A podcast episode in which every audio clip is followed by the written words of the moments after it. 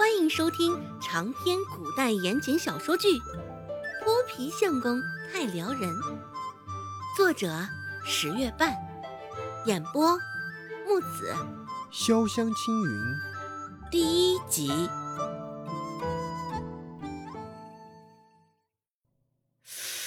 疼，麻。周柯洁感觉现在有无数只蚂蚁钻入了他的体内。疯狂地啃咬着他的血管皮肉，手脚僵硬的厉害，其中像是灌足了铅似的，没法动弹半分。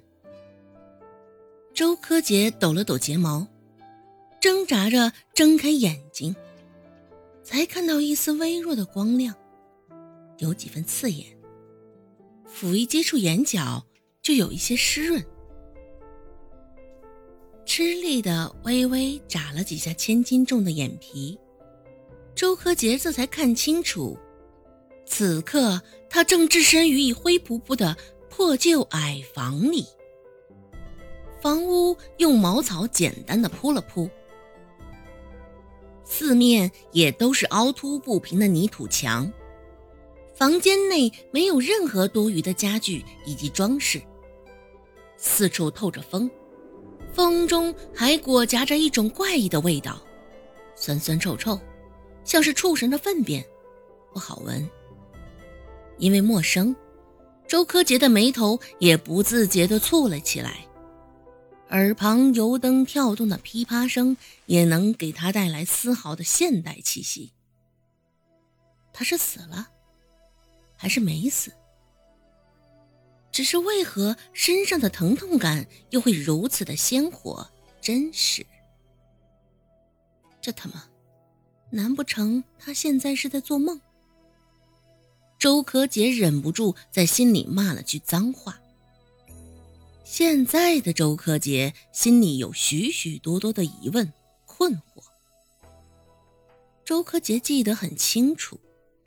他应邀前往首都参加全球医药学术研讨会。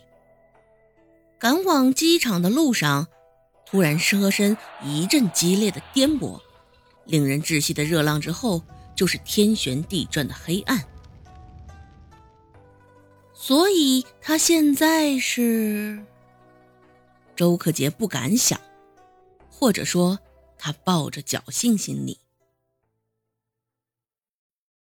二妹，二妹，你终于醒了！二妹，一道有几分粗粝的女声在耳边响起，掩盖不住说话之人欣喜的情绪，只是其中掺杂了几分厚厚的鼻音。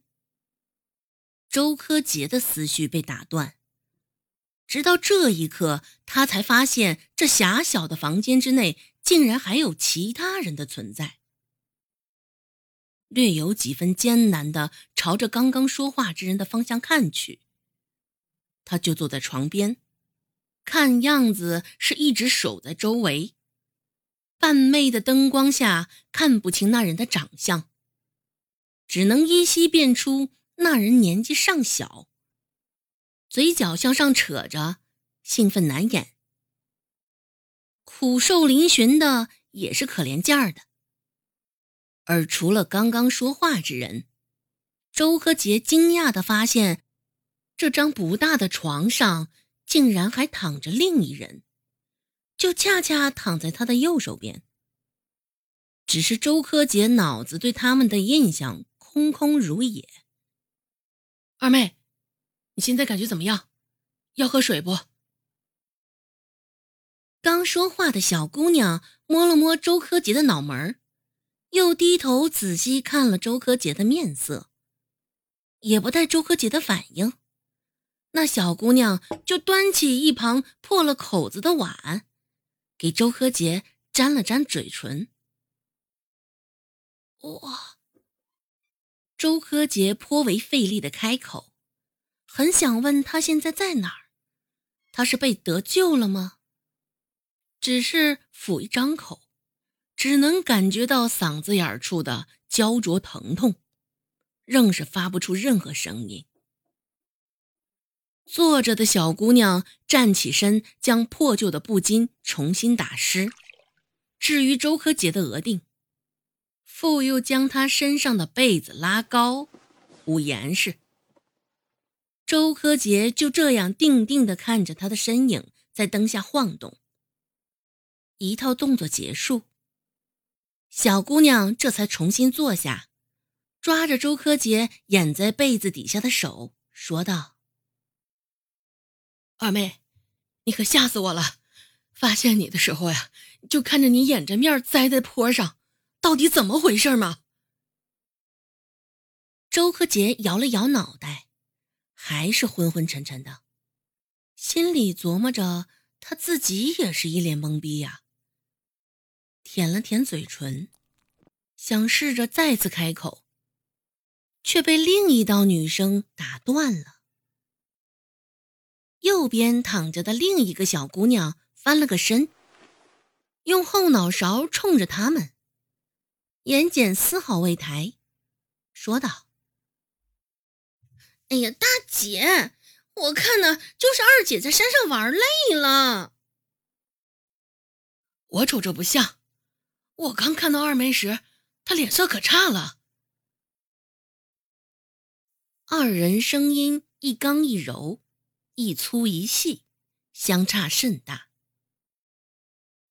哎，可别闹腾了，明儿个一大早还得起来打猪笼草呢。若是被咱奶发现偷懒，晚个个把时辰起，指不定又得被打去半层皮、半条命呢。说到最后，娇滴滴的声音中已经带上了几分尖利。听如此。坐着的小姑娘便也没有再说话，朝着周柯杰嘿嘿无声的笑了笑，起身熄灭了油灯，依旧坐在靠近周柯杰的那边，趴伏着睡了过去。周柯杰以为这个陌生的环境，冷硬的一塌糊涂的床上，他肯定会整宿整宿的失眠，但事实上。周柯蝶听着身旁小姑娘的呼吸声，很快就睡了过去。本集播讲完毕，感谢您的收听。感兴趣别忘了加个关注，我在下集等你哦。